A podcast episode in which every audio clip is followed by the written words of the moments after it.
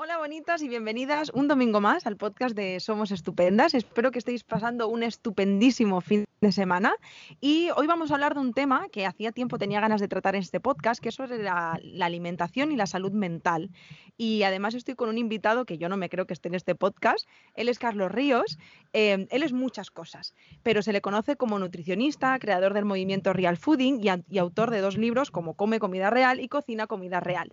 Además es creador de la aplicación Real Food y eh, su café secreto, entre otras, como he dicho, muchísimas cosas más. Eh, hola Carlos, ¿cómo estás? Muy buenas, Yaiza, ¿qué tal? Pues aquí encantado de estar aquí contigo.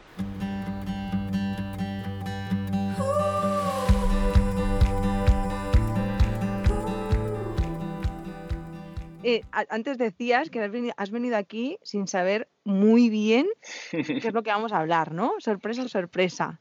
Sí, eh, yo estoy dispuesto a lo que tú me lances, yo aquí estoy para aportar. Vale, pues mira, alimentación y salud mental. Yo creo que hay muchos temas que van relacionados con alimentación y salud mental, pero yo creo, la primera pregunta que te quiero hacer es, ¿tienen relación?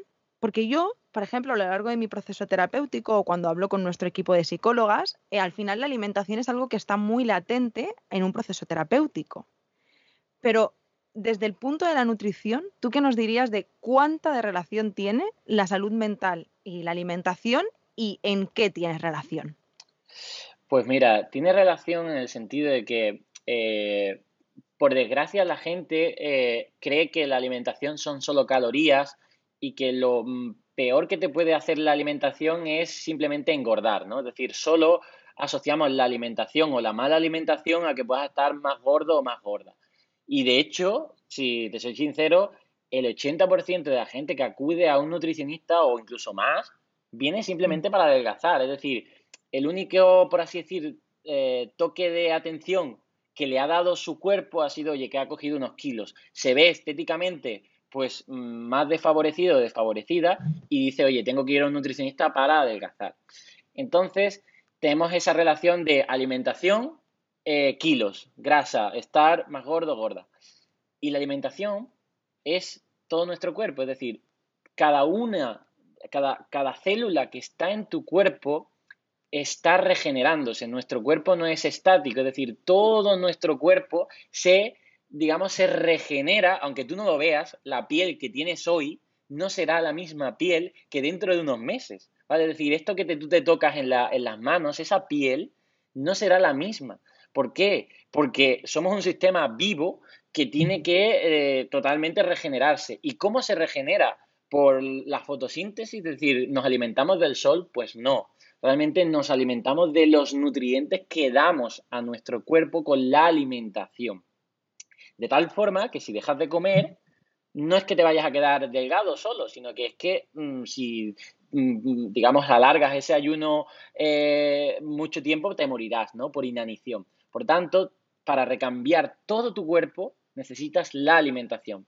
Y ahí es donde llega a nuestro cerebro, porque nuestro cerebro es nuestro cuerpo. ¿Y de qué está hecho nuestro cerebro? Pues de los nutrientes y la alimentación que les damos. ¿Vale?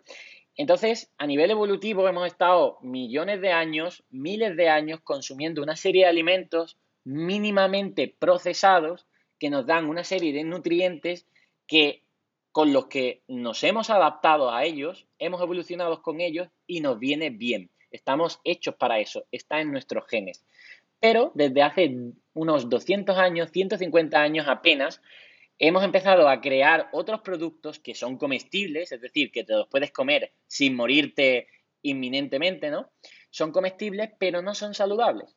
Y no son saludables no para simplemente nuestros michelines, no son saludables para todo nuestro cuerpo, porque desde que entran en nuestra boca hasta que empiezan a bajar por el esófago, estómago y distribuirse por nuestro cuerpo, va a formar parte de todo, ¿vale? No solo de nuestros michelines y entre otras cosas de nuestro cerebro. De hecho, nuestro cerebro eh, tiene una composición grasa bastante alta. Por tanto, la grasa que comamos eh, se va a incorporar a nuestro cerebro, a nuestras células del cerebro, ¿no? a nuestra capa que lo recubre. Entonces, el consumo de estos malos alimentos, que son los, eh, les llamo yo ultraprocesados, bueno, ya se han definido como ultraprocesados, por sus ingredientes los vamos a incorporar en nuestro cuerpo y van a afectar a nuestra salud a múltiples enfermedades, por ejemplo, a nuestros vasos sanguíneos con las enfermedades cardiovasculares, por ejemplo, a mutaciones en eh, nuestro ADN con diversos tipos de cánceres. Por ejemplo, a nuestro menor mm, componente de masa muscular porque son alimentos con menos cantidades de proteína o menos cantidades de vitaminas o alteración a nuestro sistema inmune con enfermedades eh, autoinmunes. Y entre ellas también hay una epidemia de enfermedades mentales neurodegenerativas que podemos encuadrar en pues, eh, la demencia, el Alzheimer, el Parkinson, eh, la esquizofrenia incluso, que también está muy relacionado con la alimentación. ¿Por qué? Porque lo que le damos de comer a nuestro cuerpo también le damos de comer a nuestro cerebro. Y si bien es cierto que hay muchas causas, ¿vale? Pues la alimentación, la mala alimentación puede ser una de ellas de estos trastornos mentales. Por ejemplo, la depresión. No vamos a decir que los ultraprocesados causan depresión, es decir, tú te vas a comer ultraprocesados y te va a entrar depresión. No, no podemos decir eso. Pero podemos decir que la depresión está relacionada también con la mala alimentación, entre otros factores. Es decir, que se pueden acumular una serie de papeletas en tu vida, entre ellas la mala alimentación, que te lleven a esa depresión. ¿Vale? Y ahí es donde quiero llegar, es decir, que todo lo que comes, claro que va a afectar a todo tu cuerpo. De hecho, Carlos, me parece muy interesante volver al principio, cuando has dicho que las personas solo recurren al nutricionista cuando es un problema de peso o un problema estético, cuando en el fondo lo pienso, digo, qué pena, ¿no? Porque yo ahora fíjate que estoy en un proceso ginecológico eh, con una posible, muy posible, endometriosis. Yo lo primero que pensé es, me voy a poner en manos de nutricionistas. Lo primero que pensé. Porque no solo basta con ir al ginecólogo. Lo que pasa que yo entiendo que esta visión a mí me la ha dado cuidar de mí, como por ejemplo ir al psicólogo y, cuidarme de toda la salud de manera integral. Porque sí que es cierto que yo tengo 29 años y en mi vida he ido a nutricionista. Y fíjate que no me han pasado cosas. Y son cosas que no me, no, vamos, como si, como si la alimentación fuera un ente que va externo, ¿no? Como si no perteneciera al cuerpo. Y en lugar de hacer procesos de salud acompañados de un nutricionista o una nutricionista, es como que solo recurrimos, fíjate que yo en mi mente también lo tenía durante muchos años como, como que es algo que se va pues para hacer una dieta, ¿no? esa falta de, información que tenemos. Y yo ahora lo pienso, digo, es que es fundamental, igual que cuando tienes problemas con el ciclo menstrual, a nivel de salud mental, o cuando no tienes ningún problema aparentemente, ¿no? El que te enseñan a comer, porque no tenemos ni idea de la alimentación. Em, yo creo que el primer cambio tiene que ser este cambio de paradigma y empezar a introducir la nutrición como dentro de lo que conforma la salud, no solo ir al médico. Eh, es que la salud no es la medicina.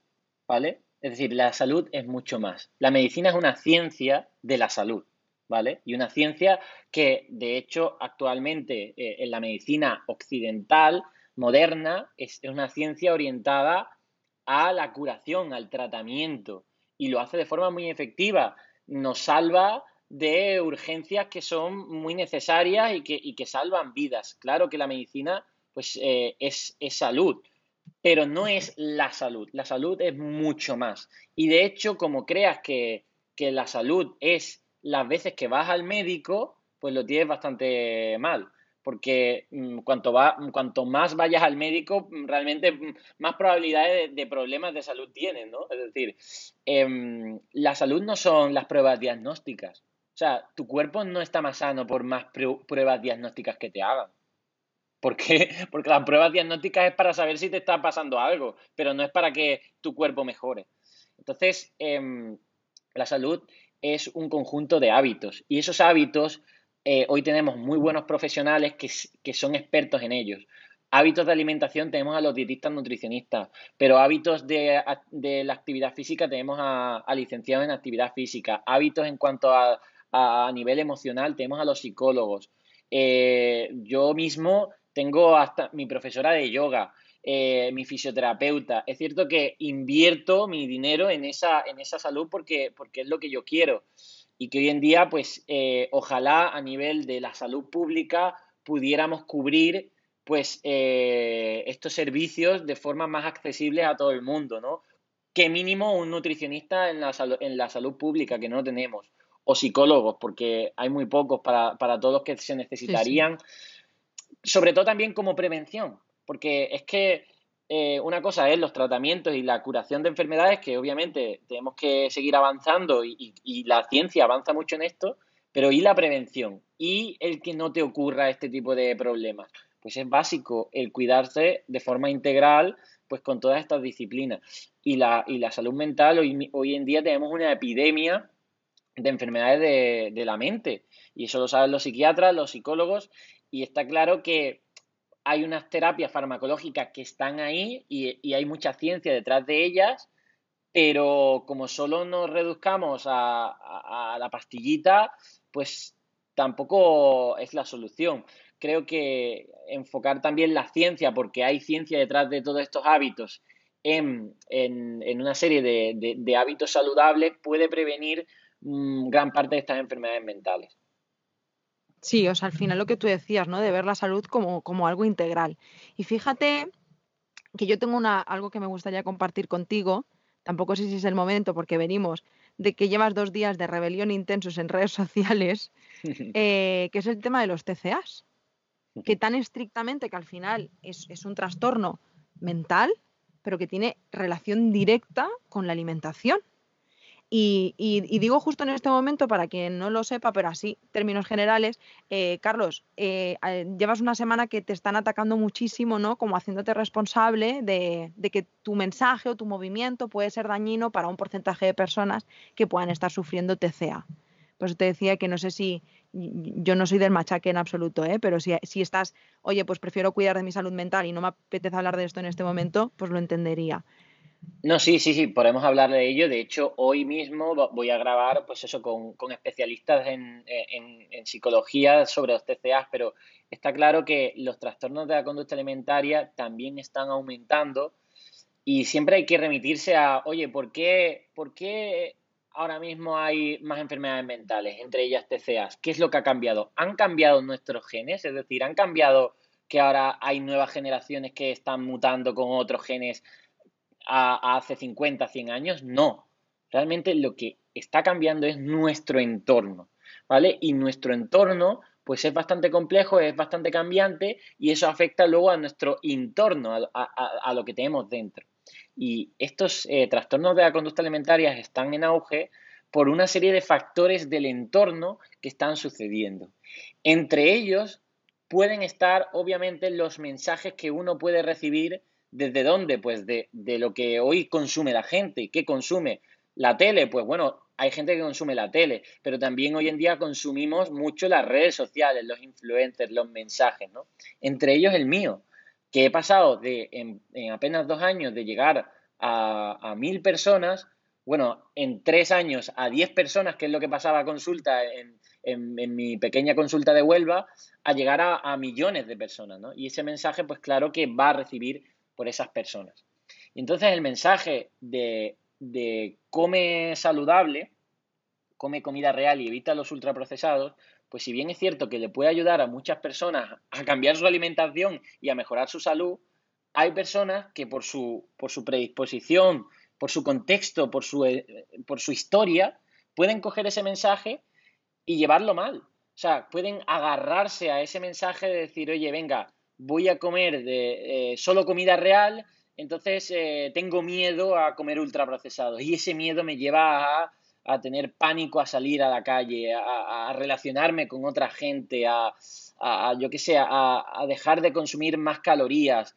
Es decir, hay tantas historias detrás que a lo mejor ese mensaje, claro que pueden coger las personas y decir, oye, pues, pues me agarro solo a comer saludable y al final me estoy autodestruyendo, ¿no? Pero es, es por culpa del mensaje, bueno, eh, yo intento ser lo más, eh, lo más eh, digamos, integral en cuanto a este mensaje. He escrito dos libros explicando el mensaje, comparto contenido, tengo diversas cuentas con equipos detrás, diversos profesionales, también psicólogos, donde intentamos llevar este mensaje de alimentación saludable a la mejor interpretación por la gente. ¿No? Por ejemplo, incluso haciendo matices de decir, oye, es que tú puedes comer ultraprocesados, no tienes que tener miedo, no tienes que, no tienes que llevarlo al extremo. ¿Por qué? Porque hay estas herramientas para, para hacer de esta alimentación flexible, de, oye, de comer un día fuera, comer guarrerías y no pasa nada, porque es algo ocasional, de simplemente prestar atención a la comida sana de forma diaria, ¿no? Y te puedo decir, podemos abordar también, eh, si quieres, los, los, los eh, digamos, las controversias que hay con el mensaje de Real Fooding. Pero voy a hablarte de, de los puntos a favor en cuanto a los TCAs. Muchísimas personas, primero, tienen mucho miedo a las calorías. Los TCAs, la misma anorexia, procede también de ese miedo irracional a las calorías y a engordar. El real fooding no se basa en calorías, se basa en alimentos, a, a come sano. No se basa ni siquiera en cantidades, no tienes que decir, oye, ojo, ¿eh? no te pases de, un trozo así de, ternera, ¿no? ¿no? te estamos diciendo porque para cada persona es un mundo. Estamos enfocándonos en la calidad de la alimentación. Por tanto, aquí no hay, aquí no hay restricciones de cantidades y calorías. Come lo que te pida el cuerpo de forma intuitiva, ¿no? Eso por un lado, es decir, el tema de no centrarse en las calorías es importante. Ojo, si comes ultraprocesados, está claro que cuanto más cantidad de ultraprocesados consumas, con más calorías, esas calorías van para el cuerpo y eso es peor, pero bueno, eso es simplemente una, una, verdad lógica, ¿no? Pero eso es lo primero. Y luego lo segundo es que dentro de este entorno que generan estos eh, trastornos de la conducta alimentaria, hay uno que es el eh, los ultraprocesados. ¿Por qué? Porque los ultraprocesados están diseñados, ¿vale?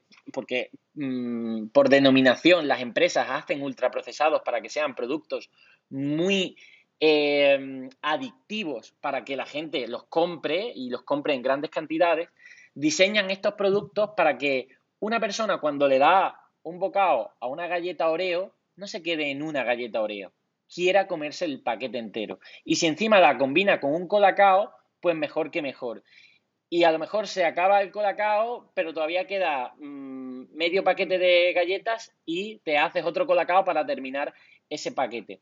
De tal forma que llega un momento en que tú no tienes el control del consumo de ultraprocesados. ¿Por qué? Porque eres, eh, estás a merced de esa adicción. Y eso obviamente luego te repercute en tu salud mental. ¿Por qué? Porque te ves peor, vas engordando, físicamente eh, te ves fuera de control, todo lo que te saque de, tu sensación de control, claro que te va a afectar a tu mente. Entonces, hoy hay también una epidemia de trastornos de, atracón por estos ultraprocesados que luego las personas lo compensan con purgaciones como la bulimia, auto, pues eso, saboteándose con la inducción al vómito y demás. Y eso, eso está ahí. Hay evidencia científica que dicen que los ultraprocesados están muy relacionados con esos TCA. Y nosotros en, Real Fooding vamos en contra de eso, ¿no? Y por eso creo, y, hoy y esta semana con este revuelo, he compartido muchos testimonios de que, oye, hay mucha gente que me dice, oye, es que tú me has salvado la vida de mi trastorno de la conducta alimentaria, porque es que era un esclavo de estos ultraprocesados, porque es que era esclavo de que, de que tenía miedo a las calorías. Y tu forma sencilla de, expresar la alimentación me ha, me ha, ayudado, ¿no? Pues eso es lo que digo que, que el Real Fooding ayuda pero no exime a que, claro, al llegar a tanta gente con mi mensaje, quién sabe si un vídeo de los que yo pueda hacer, pues descontextualizado, sin leer mi libro, sin leer todo lo que yo he dicho, pues pueda llegar y afectar de forma más negativa a otras personas. Eso soy consciente y por eso mismo, después de este revuelo, pues quiero dejarme ayudar por otros especialistas que saben más que yo para decirme, oye, pues podrías hacer esto y a lo mejor, pues... Eh, digamos, em, arreglamos esos, e, esas controversias que hay con, el mensaje del real fooding. Yo fíjate que es que yo te digo como ciudadana, ¿eh? que yo estoy súper agradecida de que hay un Carlos Ríos en la vida. O sea, creo realmente que eras, eras necesario en Internet, en, la vida y en Internet. sobre todo que llegaras a la cantidad de personas a la que llegas porque yo reconozco que he aprendido mucho contigo y he aprendido cosas que de verdad, o sea, es que no sé, o sea, yo sabía que una, bolsa de patatas era mala, lo sabía, pero no sabía a qué nivel, de verdad, o sea, no era consciente y gracias a ti he aprendido ese mensaje. Pero sí es cierto que hay una parte que a mí me, me genera como, ay, ¿no? Hablando de salud integral, que es el, el, el pensar, jo, alguna vez es, a lo mejor es el, el cómo damos ese mensaje entendiendo que somos seres humanos, que tenemos también nuestras historias y que somos seres imperfectos, que parece también que eh, cuanto más número de seguidores tienes, mm, más responsabilidad social tienes, que es como, bueno, esto habría que verlo, sigo siendo humano y, sigo siendo imperfecto. Pero sí que es verdad que a veces el, mensaje se puede, se puede denotar que se asocia una emoción a un alimento. Hay, hay alimentos, por supuesto los ultraprocesados, que se asocia a la culpa, que no es algo que tú lo hagas de forma implícita, ni siquiera es algo que lo hagas de forma consciente, aposta, porque yo quiero fastidiar a las personas. Es que no, o sea, yo lo, lo, veo desde fuera que no es así ni muchísimo menos. Pero sí que es verdad que puede dar esa sensación de que pienso, ojo, ¿no crees, Carlos, que una persona que se levanta por la mañana, se come una, una, una de estas así de galletas con chocolate, y luego a media mañana se abre una de esto de un refresco azucarado con patatas chips y luego come macarrones con salsa de queso, bacon y no sé qué más historia y luego por la tarde esa persona yo creo yo creo que ya sabe que eso que está comiendo no a los niveles de esa conciencia gracias a tu información, pero sabe que lo que come no es saludable. Entonces, ¿no crees que en ese momento lo que hay que trabajar es la salud mental? ¿Qué es, qué es lo que le está llevando a esa persona que esté llevando esa alimentación. Es como aquellas personas que se autolesionan, porque al final yo creo que es un mecanismo de defensa que utilizamos los humanos para hacernos daño, porque hacernos daño nos calma o nos rebaja los niveles de ansiedad, de... O sea, al final creo que una persona que, que come de esa manera, detrás hay, hay algo, ya, ya no hablo ya de trastornos de la conducta alimentaria, digo, emocionalmente hay algo que hay que trabajar. Entonces, a lo mejor de pronto se encuentra con tu mensaje que, repito, en mi opinión, no es que seas responsable, yo no te hago responsable de ello, porque creo que las personas como seres adultos somos responsables de trabajarnos a nosotros mismos, que eso es un temazo también, pero sí creo que si de pronto yo estoy en ese momento emocional y me dicen, esto que comes es una mierda, esto es una mierda, esto es una mierda, esto es una mierda, claro, yo de pronto pienso culpa. mi emoción es culpa. ¿Y cómo, ¿Y cómo yo trabajo esa culpa con la falta de gestión emocional que tengo? Con más comida. Porque de pronto, si aparece la culpa, no me voy a comer una manzana. Como lo estoy haciendo mal y aparece la culpa, pues me como un bollicao. Porque es mi forma de castigarme. Totalmente. O sea, eh, estoy, mm, estoy totalmente de acuerdo contigo que, que ir a la raíz del problema es lo que nos va a dar la solución. Y muchas veces la raíz del problema no está con, no sé, no está con conocimientos de nutrición, están con conocimientos de psicología, de esa disciplina, de esa ciencia, ¿no? Entonces, tú puedes explicarle muy bien a una persona que si esto tiene tales macronutrientes, ingredientes, calorías, lo que sea, pero realmente eso, esos conocimientos no le van a ayudar a cambiar su alimentación, a cambiar su hábito. En cambio, em, gestionar una serie de emociones, de, autoconocimiento, de, esa parte de la psicología, a su vez va a tener como consecuencia una mejora de esos hábitos, entre ellos de la alimentación, ¿no? Entonces, claro que estoy de acuerdo que, hoy más que nunca se necesita esa ayuda a nivel de la psicología y por eso también está surgiendo la rama de la psiconutrición para, para ayudar a mejorar estos hábitos eh, de alimentación a las personas.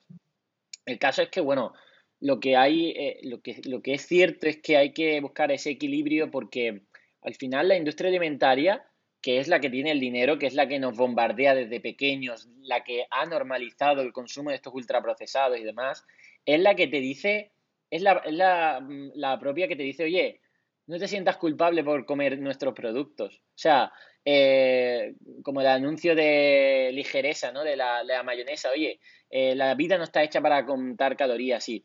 Al final lo que quieres es evitar cualquier percepción tuya de algún riesgo con el consumo de ultraprocesados. ¿Para qué? Para que tú los consumas de forma libremente en cuanto a que sean un hábito para ti. Entonces, claro, yo he actuado también mucho intentando tocar esa sensibilidad, esa llamada de atención a decir, oye, párate, ¿qué estás metiendo en tu cuerpo? Porque incluso hay que conectar con el sentimiento de las personas de autocuidado. Cuando conectas con ese sentimiento de, oye, quiero cuidarme y tengo esa responsabilidad de cuidarme, pues dejas de consumir estos productos, porque dice, oye, es que va en contra de, la lógica de decir, oye, yo me amo, yo me quiero, quiero cuidarme, no voy a castigarme consumiendo pues porquería, al igual que no quiero castigarme fumando, ¿no? Entonces, es, eh, es difícil porque mi, mi trabajo sí que ha ido un poco de hacer conciencia de, oye, ten esa responsabilidad de que como sigas consumiendo estos productos que mucho, muchas veces incluso no sabías que eran malos, y ahí también es otra parte de mi trabajo, de decir, oye, por lo menos tienes que saber que esto no es saludable y así tomarás mejores decisiones. Un poco esa es mi filosofía, de decir, oye, plantea, conoce todos los productos que son saludables, cómo cocinarlo para hacer comidas saludables y ricas, conoces los productos que no son saludables y así tendrás la libertad de decir, oye, pues voy a consumir más de esto y voy a consumir menos de esto. Y de nuevo, a lo mejor, claro, y mira que lo repito, pero probablemente tenga que repetirlo más, que cuando consumas estos ultraprocesados tienes que hacerlo sin remordimiento. ¿Por qué? Porque están dentro del contexto de tu dieta, de tu conocimiento, de que tú comes comida saludable y de vez en cuando consumes estos productos que no son saludables y no pasa nada porque es ocasional. Lo que sí pasaría es que si tú consumes diariamente ultraprocesados, eh, pues oye, el tener una percepción o aumentar tu percepción del riesgo, porque eh, hay evidencia científica de que es una conducta de riesgo para muchas enfermedades, y eso no podemos negarlo, y hay gente que quiere censurarme esto, es decir, hay gente que me dice, oye Carlos, no digas que son malos. Por favor, no digas que los ultraprocesados son malos porque, porque es que vas a preocupar a mucha gente. Pero joder, es que eso es lo que dice la Organización Mundial de la Salud, que estos productos son, no son saludables. Es como si le dices a alguien que fuma, oye, pues bueno, a lo mejor el tabaco no está, no es tan malo, porque bueno, tampoco quiero preocuparte mucho y que te... No, pues es que el tabaco es malo, ¿no? Entonces, eh, yo sí que es cierto, he sido muy directo eh, en este mensaje, ¿no? Decir, oye, estos productos no son saludables. Pero claro que hay un margen para consumirlos donde no pasa nada, ¿no? Y esto es lo que habría que recalcar, matizar más y a lo mejor pues eh, divulgarlo de forma más continua para que tranquilice a esas personas que ya saben comer saludable, lo están llevando y que de vez en cuando coman esos ultraprocesados sin ese sentimiento de culpa, ¿no? Pero por contra, lo que yo también voy, mi mensaje va muy dirigido a todas esas personas que consumen de forma inconsciente esos ultraprocesados y viven sin ese tipo de, percepción. Y quiero cambiarle esa percepción para que cambie esa acción, ¿vale? Y ahí es donde, y ahí es donde he trabajado tanto y por eso, bueno, pues ahí está un poco esta controversia y, y puede llevarme a un dilema ético de decir, oye, tu mensaje ayuda a mucha gente, pero hay gente que a lo mejor le puede venir mal. Y no quiero caer en ese dilema ético porque me puede paralizar a hacer lo que estoy haciendo quiero que, se resuelva, ¿no? Decir, oye, intentar que mi mensaje sea lo más positivo para todo el mundo, ¿no? Aunque va a ser un reto. Sí. No, no, yo te entiendo perfectamente. Yo fíjate, hay una frase, Carlos, que me gusta un montonazo, que dice, no se trata de ser perfectas o perfectos eh, las personas, ¿no? No se trata de ser perfectas, sino conscientes. Yo creo que esa es la clave, ¿no? El entender también que Carlos es el gran defensor del 10%, pero es que a mí igual entre una ente que se llama salud, que incluye más que la nutrición, para mí ese 10%, pues no, a mí me va bien mejor un 25%, porque si hago un 10, yo no estoy cuidando mi salud mental. Entonces es, ahora con esta información, yo la cojo, la adapto a mi vida y hago con ella, cuidando todos mis niveles de salud, lo que mejor y buenamente puedo. Pero sí que es verdad que desde esta conciencia se vive mejor que no comiendo mm, sin tener ni idea de lo que me estoy metiendo en el cuerpo. Igual yo creo que el mensaje tendría que ir como más por ahí, ¿no? El, oye, mira, esta es la información, recoge lo que mejor te vaya a ti, pero entendemos también que la salud es más que comer bien, ¿sabes? Em, Total, hay que hacer más. hay personas que no lo saben. Claro, hay que avisar más porque incluso nosotros en consulta, imagínate una persona con, un, consumo del 100% de sus calorías de ultraprocesado. ¿Tú te crees que una persona que lleva el 100% de consumo de ultraprocesado va a pasar al 10? No, eh, le, le, vamos a pasar incluso al 50 y eso va a tener ya cambios significativos en su peso, quizá, en su salud, pasarle y quitarle el 50%. Entonces, claro, eh, pero claro, porque ahí estás hablando a la persona, a esa persona que tiene, y es lo que tratamos en consulta. Pero claro, yo no hablo a una persona, yo hablo a una comunidad. Imagínate eh, cómo pueden recibir ese mensaje tanta diversidad de, personas, ¿no? Entonces, bueno, yo creo que hay que hacer más disclaimer, hay que hacer más matices eh, con respecto a cuando lanzo el mensaje, pues eh, plantear un escenario de, varios contextos quizás para que pueda llegar a, personas y diga, oye, este chico recomienda este 10%, pero ah, lo mismo yo estoy todavía en esa transición a, dejar de consumirlos y no tengo que ser tan rígido o, otros contextos, ¿no? Entonces, pues bueno, está claro que, que, hay que matizar, ¿no? Bueno, yo con eso es un montón, ¿eh, Carlos? Y agradezco mucho que estés abierto al cambio y a la escucha, que eso es súper importante en los seres humanos. Oye, que hay personas que se cierran en banda y los egos a veces no nos permiten, ¿sabes? Así que de verdad que, que muy guay. O sea, de hecho ayer he escuchado tus stories, ayer o antes de ayer, y decía, mira, oye, qué bien, me alegro. O sea, dice mucho de ti como persona, ¿eh? Porque eh, aunque creo que, hay que felicitarlo porque hay personas que no lo harían, de verdad. Así que. Mm, ah, como, has dicho, como has dicho antes, yo soy imperfecto, soy totalmente humano. Hay gente que, pues, la gente, hay de todo, ¿no? me va hay gente que me va a endiosar, hay gente que cree que yo me creo un dios y quiere que me baje a la tierra. O sea, la, la percepción de la gente, pues, es muy diversa, ¿no? Lo que sí es cierto que yo también, como humano, puedo reaccionar. O sea, puedo ser reactivo y hay gente que directamente pues me ataca, me ataca. Y, ese, y, eso es al final es, eh, es, lo que yo he decidido con esta aventura de, querer liar la parda con, el real fooding, de que me expongo a muchísima gente. Y entonces esa gente pues me puede, puede decir, puede desear mi muerte, la muerte de mi familia, atacar de forma personal. Y yo cuando recibo eso obviamente pongo barreras, por ejemplo me he quitado pues eh, Twitter y demás para no recibir ese tipo de mensajes y demás. Pero claro, cuando me llegan, pues yo, de forma innata, ¿qué hace el ser humano? Cuando le atacan, pues o huir, o, luchar. Lo que estoy aprendiendo con este autoconocimiento de gestión personal ¿no? y crecimiento personal es, oye, no, no reacciones, responde. Responde, es decir, con, con, con tu cabeza, decir, oye, te están atacando a tu persona, te desean la muerte. ¿Te vas a creer eso? Es decir, tienes que atacar y, pelear en, un fango con alguien que ni conoces, que ni te importa en tu vida y demás, eh, aparta eso de ti. Responde a las críticas que te, que te están dando constructivamente con algo que estás fallando aquí.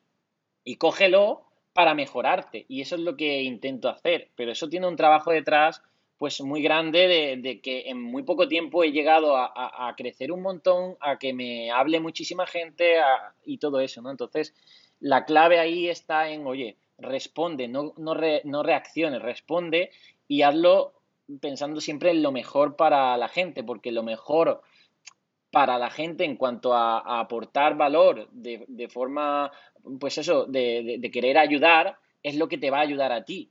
Cuando ayudas a la gente te estás ayudando a ti mismo y eso es lo que quiero. Y cuando peleas con la gente, pues te estás peleando contigo mismo. Cuando odias a la gente, te estás odiando a ti mismo. Y otra gente que te están desprendiendo odio, que es lo que comentaba ayer, la gente que me ataca con odio, pues si yo caigo en ese odio, pico en ese veneno y me estoy odiando a mí mismo. Y, me estás quitando felicidad. Por tanto, la reflexión que también he llegado con el, el crecimiento personal es que, oye, no, no puedes controlar que otra gente te odie porque no estás en esas personas, sería una locura. Y hay gente que te va a, transmitir y te, va a, y te va a lanzar odio, pero no te lo comas. No, déjalo pasar porque, porque si no te vas a autoenvenenar. Sí, y, y, qué maravilla que llegues a ese punto. Yo estoy ahí aún, ¿eh? Estoy ahí porque ahora me doy cuenta de que ni punto de comparación, pero cuanto más creces, más te odian, oye. Y ahora me estoy encontrando yo con ese mundo y está siendo como muy fastidioso y complicado de gestionar, porque de pronto, claro, te atacan a cosas que es como, ¿cómo se gestiona esto, no? hace un mes estaba llorando ya ahí en Sicilia con unos insultos que, o sea, es muy difícil, la gente no es consciente de que detrás de la pantalla hay un ser humano, ¿sabes? Con todo lo que eso implica. Y te están pidiendo y exigiendo una serie de cosas que es como, bueno, me estás pidiendo que por un lado em, incluya esto, sea más flexible cuando no, se me está permitiendo a mí, ¿no? Entonces, ¿dónde quedan un poco eh, los límites? Pero bueno, ya por último, eh, Carlos, me gustaría hacerte una pregunta que a mí me fascina mucho, creo que daría para otro podcast, así que vamos a, ser breves, que es sobre el hambre emocional. Porque fíjate que tiene como grandes búsquedas y todo el mundo está como hambre emocional, ¿qué es esto? ¿no? Y eh, en el confinamiento eh, yo organicé un, congreso de salud mental así gratuito y muy venido a la nada, que la verdad que, bueno, pues se sumaron miles de personas y vino Juana, que ella es nutricionista y psicóloga, y comentó una cosa que a mí como que me desmontó todos los planes, ¿no? Y ella comentaba que el, el hambre emocional como tal es un término que será puesto para entender Mm, bueno, luego hablaremos de esto, ¿no? Eh, esto del hambre emocional, pero que realmente es incorrecto porque el, hambre siempre es un acto emocional igual que cagar, igual que el sexo, igual que no. O sea, al final es algo emocional. Entonces, si lo atribuimos a, si le cambiamos como la terminología, es cuando se genera como esta confusión. Que yo entiendo que para las personas hambre emocional es tengo ansiedad, ¿cómo? O cómo porque tengo ansiedad. O sea, ¿qué viene antes, el huevo o la gallina? ¿Sabes? Exacto, mira, eh, hubo un experimento eh, que hicieron eh, unos investigadores para, mm, para sacar un fármaco inhibidor del apetito para tratar la obesidad, ¿no? Esa pastillita mágica que se están intentando rifar las farmacéuticas, decir, oye, ojalá encontremos una pastillita que le quite el hambre a las personas y así curamos la obesidad, ¿no? ¿Sabes qué pasó con ese fármaco? Eh, no sé si lo llegaron a experimentar en, humanos, pero en, las ratas eh, las deprimía. Le quitaba el apetito, pero también le quitaba las ganas de vida. Es decir, nuestro sistema de apetito, de, comer, está tan intrincado con, nuestra emoción que, como toquemos una palanca por ahí, se desajusta como un reloj perfecto que, todo su mecanismo hace que las manecillas se giren quieres tocar algo y ya se desajusta todo, ¿no? Entonces, lo que vengo a decir es que claro que comemos de forma emocional, porque nuestros, nuestras emociones son las que nos impulsan a hacer nuestras acciones y de forma innata nuestras acciones lo que nos quieren es eh, no hacer feliz, sino hacernos sobrevivir. ¿Vale? Entonces nos vayan a llevar a eh, consumir, a reproducirnos, etcétera, ¿no? A, a buscar cobijo. Pues dentro de lo que es la alimentación, el problema es que el entorno ha cambiado y al aparecer también una serie de, pues, de, combinaciones, por ejemplo, vamos a poner un ejemplo, la combinación de estar enjaulado en tu casa aburrido, ¿vale? Sin saber eh, cómo gestionar ese, esa emoción del aburrimiento y quieres evitar ese aburrimiento. ¿Y cómo lo vas a evitar? Pues antiguamente a lo mejor para comer algo tenías que hacerte un guiso de, yo qué sé, de carne con zanahoria. Pero hoy no tienes que hacerte un guiso de carne con zanahoria para evitar el aburrimiento. Tan solo tienes que abrir tu despensa y tienes unos filipinos blancos, que a mí me encantaban de pequeño los filipinos blancos, que dices tú, ostras, que es que esto está buenísimo.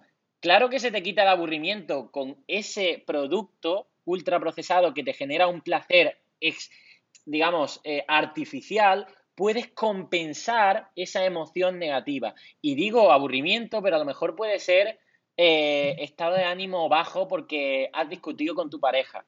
¿Vale? Y entonces, y estás llorando, lo típico, el, diario de Bridget Jones, se le veía tomando el helado, una tarrina de helado por, por el desamor, ¿no?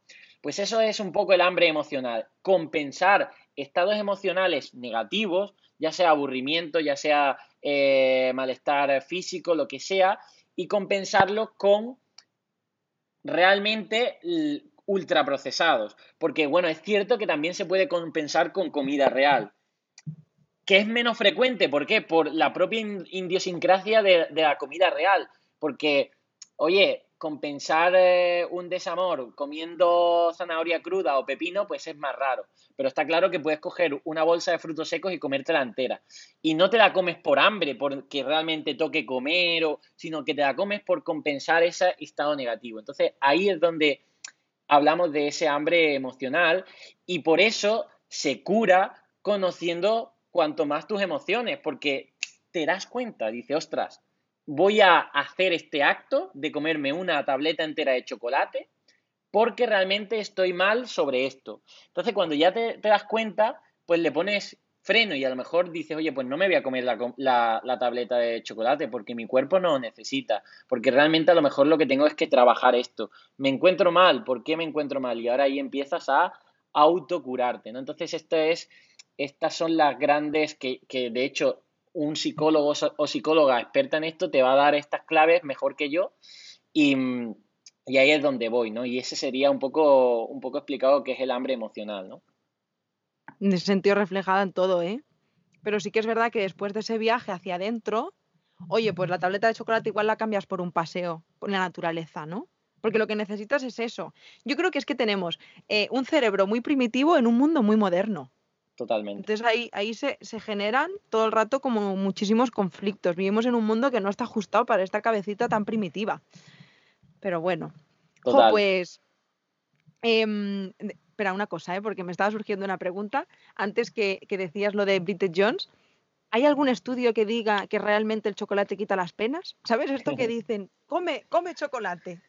Hay, hay, hay estudios eh, donde dicen que hay una serie de productos que, claro, que son que os generan tan, tan sensación de placer que te puede incluso mejorar el ánimo. Pero, de nuevo, eh, es que el estado de ánimo también influye mucho, pues tantos factores, la alimentación es uno de ellas y puede, puede ayudarte, ¿no? Pero no puede, lo que no podemos utilizar es esta comida ultraprocesada como herramienta para compensar situaciones emocionales eh, pues más, más negativas, ¿no? Ahí es donde voy, ¿no?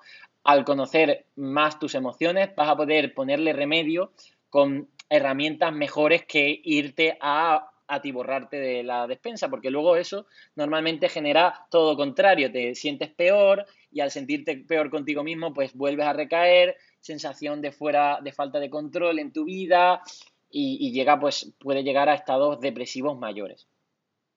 Hmm. Pues a cuidarse mucho, a cuidar toda la salud, no solo un campo u otro, sino todo de forma integral.